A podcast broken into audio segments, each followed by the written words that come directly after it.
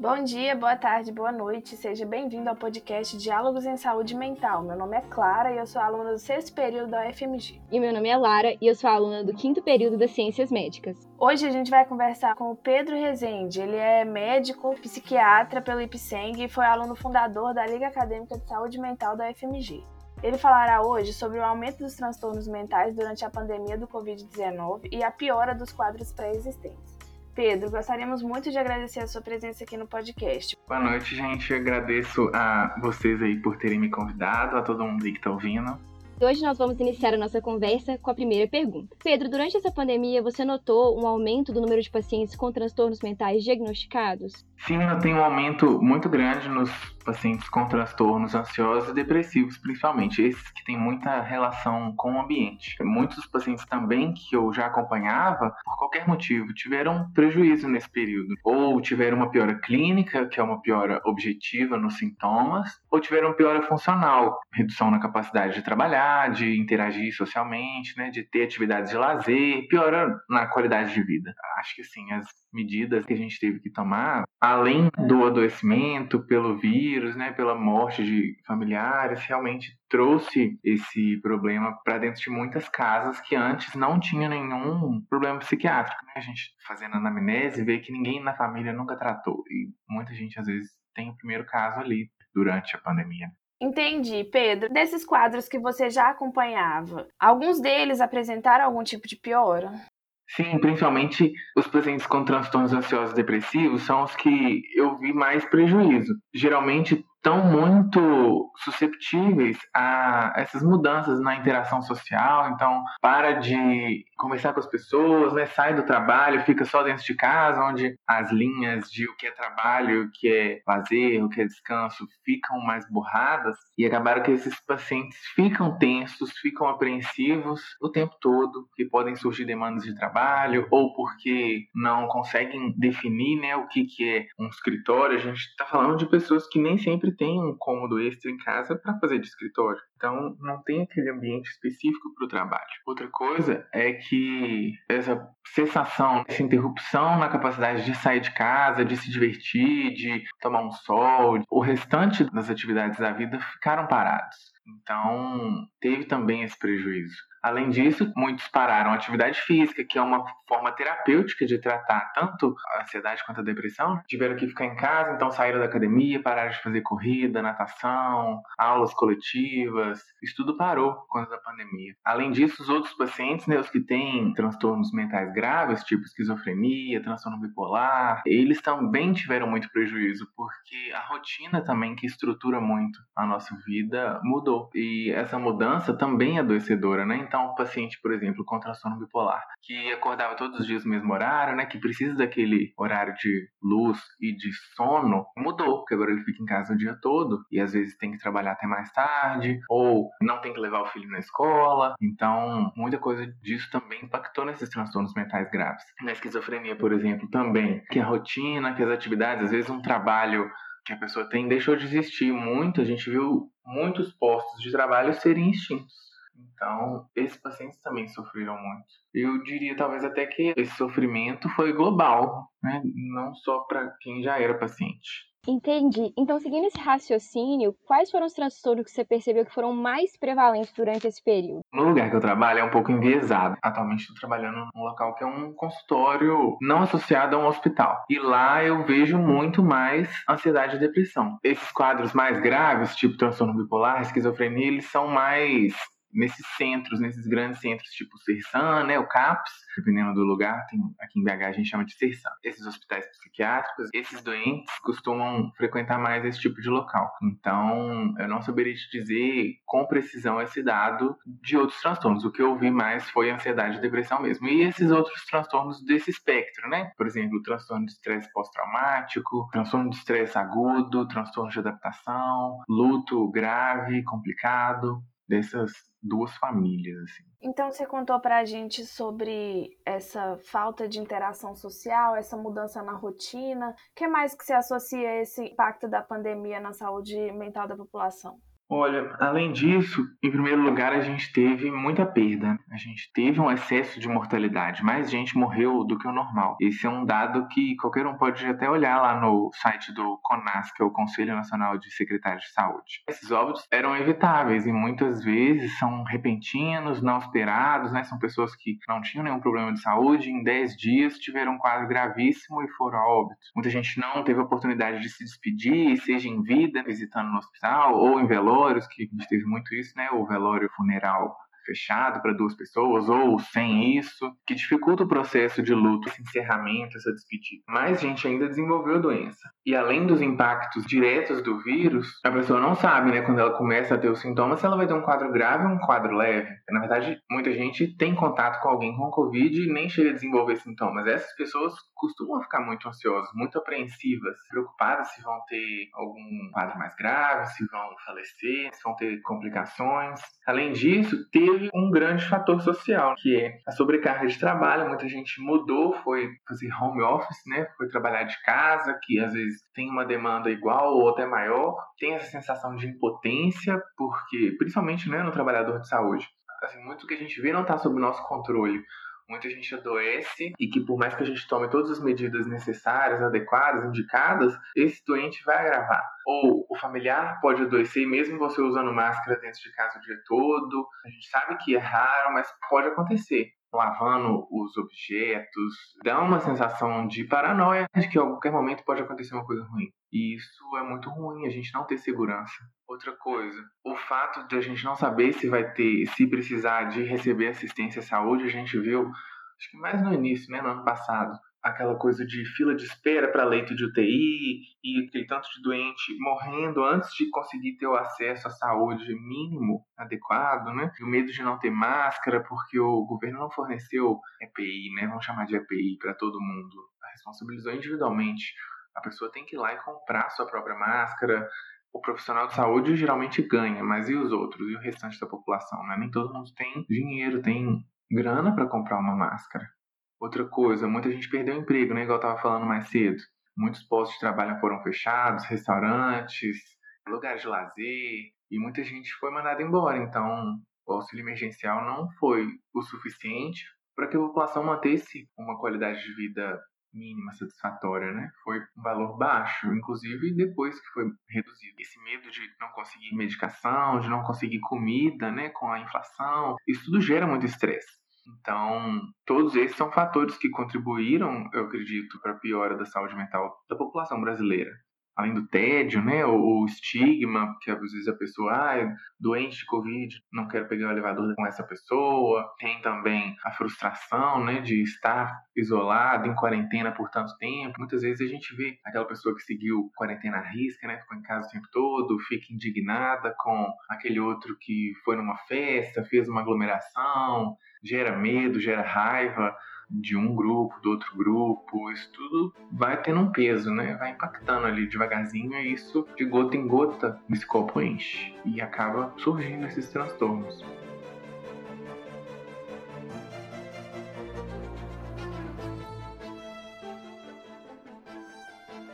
É, Pedro, no início da sua resposta, você falou um pouco sobre o luto. Muitas famílias tiveram que sobreviver durante essa pandemia. Você conseguiu observar que esse luto levou muitas pessoas a um quadro depressivo, algum transtorno mental em algum nível? Sim, foi bem comum. Eu acredito que também uma parte disso foi por serem óbitos inesperados, né? E muita gente não teve essa oportunidade de despedir. Vi bastante, sim, luto complicando, né, com quadro depressivo.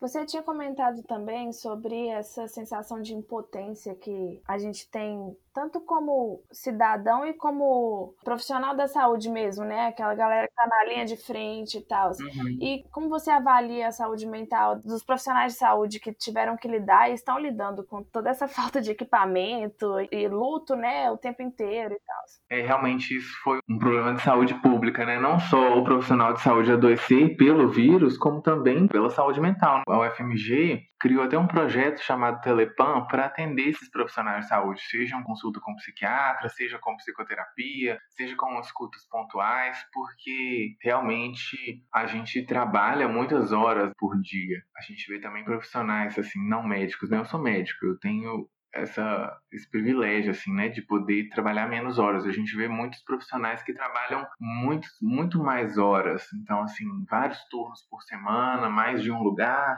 justamente para conseguir uma renda satisfatória, né? E muitos desses profissionais adoeceram e adoeceram muito. Adicionado a isso tudo, tem também o problema familiar, né? Porque esse profissional de saúde tem uma família e ele chega em casa estressado e às vezes tem conflitos em casa com a esposa, com o marido, com filhos, com pais. E isso também acaba que prejudica, né? Como se tá todo mundo estressado ali, ainda fica confinado em casa. Eu acredito que o profissional de saúde foi uma das populações que mais sofreu durante a pandemia. Que mais sofre, né? Que ainda não acabou. Além disso, a gente viu, devido à pandemia, devido a essa questão do isolamento social, muitos pacientes interromperam o acompanhamento com médicos e psicólogos, e outros até deixaram de procurar esse auxílio por medo de se infectar, de ter que ir em outro ambiente. Você acha que depois da melhora dessa pandemia, dessa situação epidemiológica, vai ter um aumento expressivo dessa demanda pela saúde mental?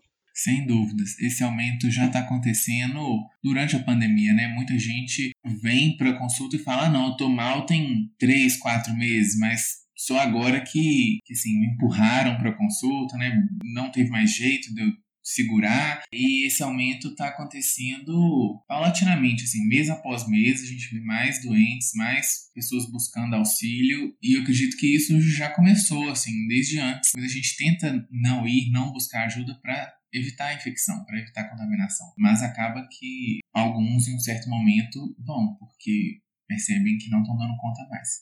Então acredito que melhorando mais ainda a situação, mais gente ainda vai buscar ajuda sim. Espero, né? Porque a gente também está muito adoecido. Com certeza, né? Esperamos que vá voltando ao normal aos poucos. Eu sei que é muito recente ainda, né? Por mais que tenha durado mais de um ano, mas já existem pesquisas que mostram uma correlação direta entre a infecção do Covid e o aparecimento de transtornos mentais, ou até uma taxa de infecção e desfechos piores em pacientes que já têm alguma condição de saúde mental, porque a gente sabe que são diversos fatores, né? Tem os medicamentos que podem interferir, tem o próprio transtorno mental em si e o que, que você acha disso? Olha, eu já vi pesquisas mostrando que o vírus afeta diretamente o cérebro, né? Principalmente porque uma das vias, né? Essa do ageusia, anosmia, né? Que é não sentir sabor e cheiro. Isso é um neurônio, né? Então o vírus afeta diretamente o neurônio. A gente ainda não sabe muito bem como. Outra via do vírus é por inflamação, né? Gera muitas citocinas inflamatórias, principalmente esse quadro grave, são substâncias ali que indicam que o corpo não está bem. E isso impacta o organismo inteiro. Não sei se vocês já repararam quando a gente tem, por exemplo, um quadro gripal, que fica mais mole, querendo ficar só na cama, não querendo pensar, né? Isso também acontece com outros vírus. Isso também acontece em outras doenças. Com quadros graves ou muito graves, isso é potencializado.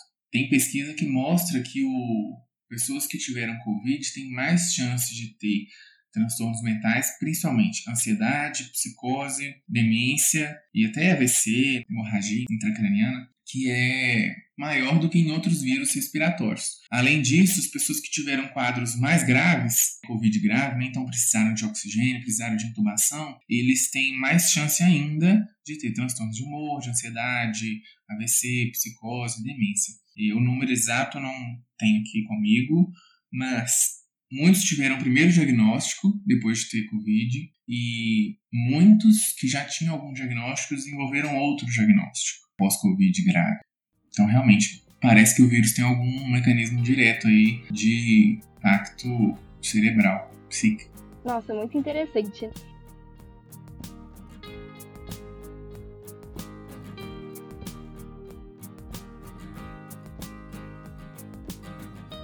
E agora falando um pouquinho mais sobre os estudantes da área da saúde, como é que a gente consegue contribuir nos atendimentos dessa atenção primária para detectar esses tipos de demanda de forma precoce, né? E como que a gente vai conseguir auxiliar esses pacientes sem necessariamente ter que encaminhar ele para um especialista? Olha, eu acredito que o profissional da atenção primária e o estudante, né, acho que a gente precisa de entender primeiro sobre nós mesmos, a gente buscar ajuda se a gente precisar, tentar achar mecanismos de lidar com o estresse, então, é, atividade física, hobbies, cuidar do seu animal de estimação, manter rotinas. Então, mesmo que você não esteja trabalhando presencialmente, às vezes colocar a roupa de trabalho, né, ir pro um espaço específico, continuar mantendo as refeições nos horários que você já mantinha antes da pandemia. Além disso, limitar a exposição ao noticiário, a gente vê muito um excesso de informação, né? Isso não só no noticiário, toda a sociedade, né? Hoje na internet a gente tem a notícia, chega muito rápida e ela chega muitas vezes sem filtro. Então, se você, por exemplo, fica assistindo TV o dia inteiro, você vai ver a mesma notícia umas duas, três vezes no mínimo. E isso às vezes piora essa sensação de desesperança. Eu falo por experiência pessoal, assim, teve um dia que eu fiquei assistindo TV, eu vi o Jornal da Manhã, da tarde ou da noite. Eu falei, gente, coisa horrível, né? Não tem o que fazer. Mas depois eu falei, não, isso é só excesso de informação, porque a gente não tem muito o que fazer, né? O nosso poder atualmente está bem limitado. Mas acho que a gente pode lutar, pode é, se manifestar, né? Solicitar aos nossos políticos que tomem medidas mais adequadas, mas a gente tem essa limitação. Então, às vezes, limitar o tempo que você assiste a notícia pode ser positivo. E outra coisa que a gente pode orientar os pacientes, a população geral, é tentar achar alguma forma de conversar abertamente com as crianças. É, muitas vezes os adultos minimizam, né, subestimam o impacto das coisas na, na criança, no adolescente, e às vezes conversar abertamente sobre isso, sobre como a criança está se sentindo, como que está sendo essa mudança para ela, né? Ajuda ela também a se abrir e a reconhecer, né, que esse processo está sendo difícil também e de que forma esse processo está sendo difícil. Outra forma é realmente fornecer o equipamento de proteção individual para a população. É, isso a gente esbarra em políticas públicas, mas a gente tem que lembrar também que a política pública quem faz somos nós. Né? A gente tem o poder de reivindicar, de solicitar que as coisas sejam feitas de maneira diferente, que às vezes que concordem mais com o que a gente acredita. Então, por mais que venha essa sensação de desesperança, de que não tem o que fazer, né, de que nada vai mudar, a gente tem poder sim. E mesmo quem não é profissional da saúde, né, mesmo quem não é estudante de medicina, estudante da área da saúde, todo mundo tem esse poder deve lutar pela melhoria, não só de maneira individual, de maneira coletiva também.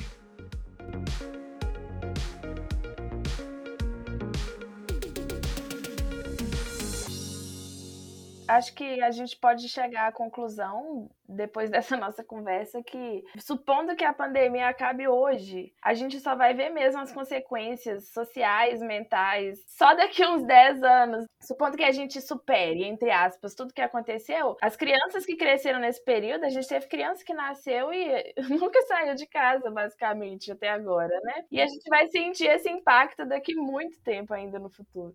Não, com certeza. Tem muita gente que deixou a escola, né? Pulou um ano por conta da pandemia. Tem muitos outros impactos que a gente não sabe ainda. Mesmo na população adulta, a gente lembra. Não sei se vocês já viram um filme que tem um tanto de gente com catatonia, chama Tempo de Despertar. É um filme que, sei lá, tipo 1930, 1940, uma época assim, muita gente teve um quadro cerebral, né? Um quadro tipo uma doença de Parkinson muito grave, muito rápida, e, e ninguém nunca conseguiu identificar a causa. Algumas pessoas especulam que isso pode ter tido a ver com alguma doença viral que teve uma epidemia em uma época e depois se resolveu. Então, eu fico pensando se talvez a, infecção pelo Covid possa ter consequências a longo prazo também. E a gente não tem como imaginar agora. Então fica a sugestão de filme chama Awakenings em inglês. Vou ver, com certeza.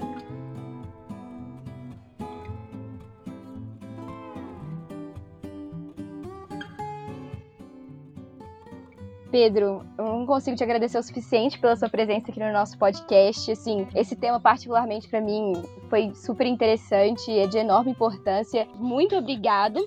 Ah, eu que agradeço. O Diálogos em Saúde Mental fica por aqui. Acompanhe-nos nas nossas redes sociais e em breve um novo episódio e até mais.